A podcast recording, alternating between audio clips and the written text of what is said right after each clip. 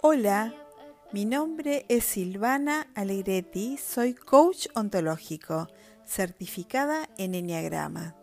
Nos podemos empezar a conocer cada día un poquito más con esta hermosa herramienta y así buscar nuestra mejor versión. El tema de hoy son centros de inteligencias y eneatipos. Vení, te cuento.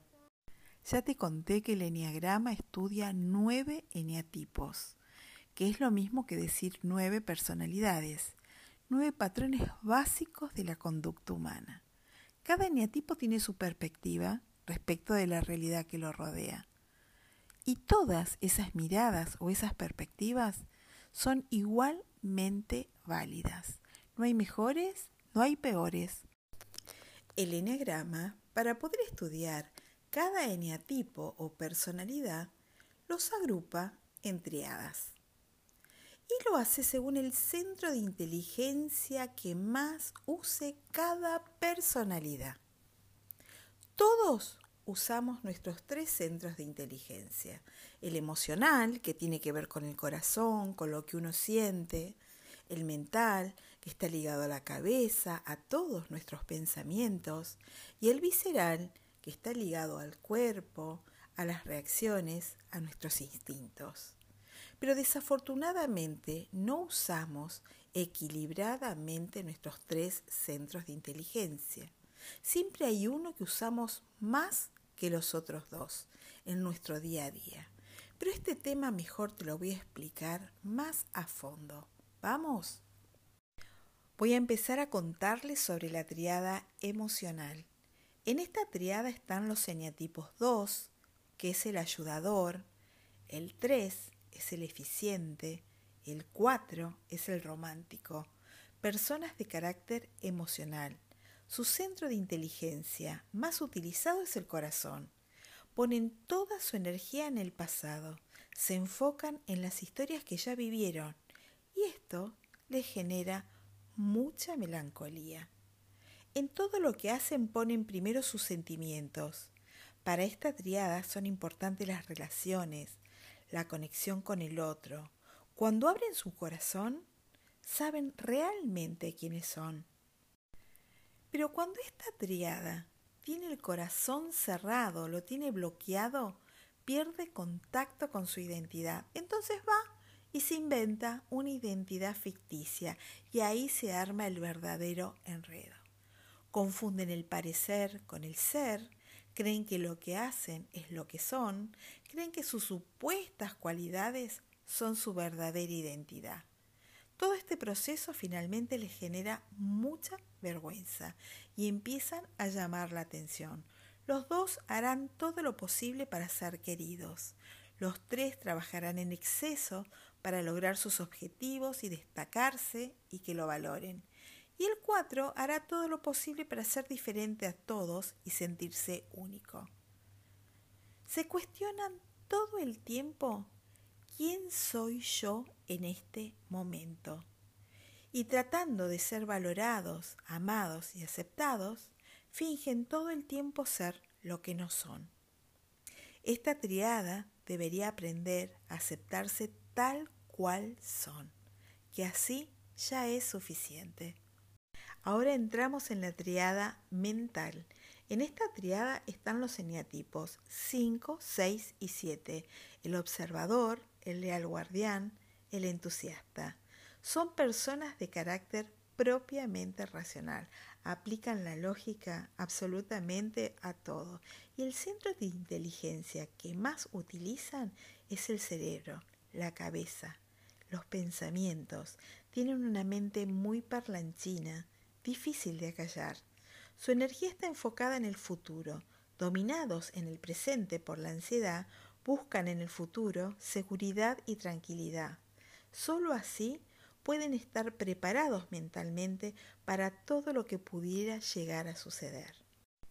Esta triada, cuando está orientada hacia su interior, están totalmente despiertos, están conectados, perciben la realidad tal cual es. son receptivos, pueden accionar y tomar decisiones. Pero cuando están desconectados de su esencia, los pensamientos logran ponerlos muy ansiosos y se vuelven inseguros, miedosos, se llenan de dudas y así no pueden accionar ni tomar decisiones. Se distraen en cosas poco importantes. Van por la vida lidiando con su cabeza, porque es como que tuvieran un tercer ojo que ve más allá, y así se van preparando para todo lo que puede llegar. Dudan de sus capacidades, están todo el tiempo cuestionándose si son capaces, si van a poder, si no van a lograr. Sustituyen el hacer por el pensar. Esta triada tiene que trabajar mucho, pero mucho la confianza. Llegamos a la última triada, la triada instintiva. En esta triada están los eneatipos 8, conocido como el justiciero, como el jefe, el 9, conocido como el mediador o el conciliador, y el 1, el perfeccionista. Esta triada utiliza la inteligencia del cuerpo. Su fuerza vital son sus instintos. Su cuerpo está conectado con el aquí y el ahora. Son puro presente. Están atentos 100% a todo lo que tenga que ver con la supervivencia.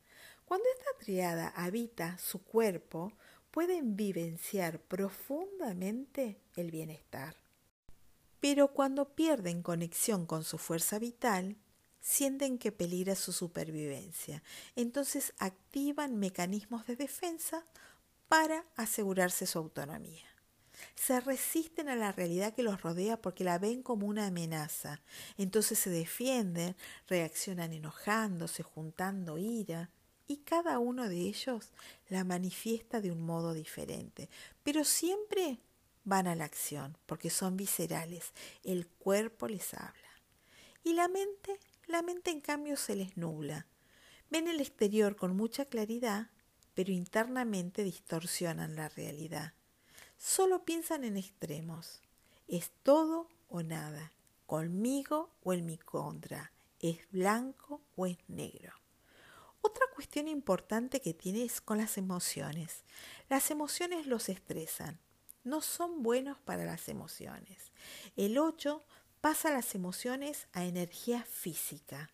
El 9, en cambio, las manifiesta en el cuerpo, con dolor de cabeza, con poco sueño o con mucho sueño, con afecciones en la piel, y los unos ponen tensión y rigidez en el cuerpo, se sienten siempre agotados.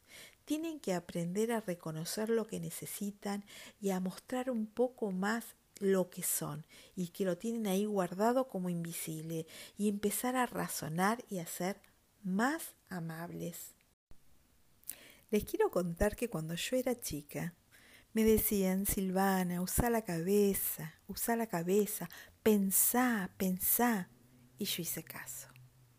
Qué lindo hubiera sido si me hubieran preguntado qué sentía o qué me hubiera gustado hacer. Hoy yo los invito para que piensen con qué centro de inteligencia interpretan el mundo que los rodea.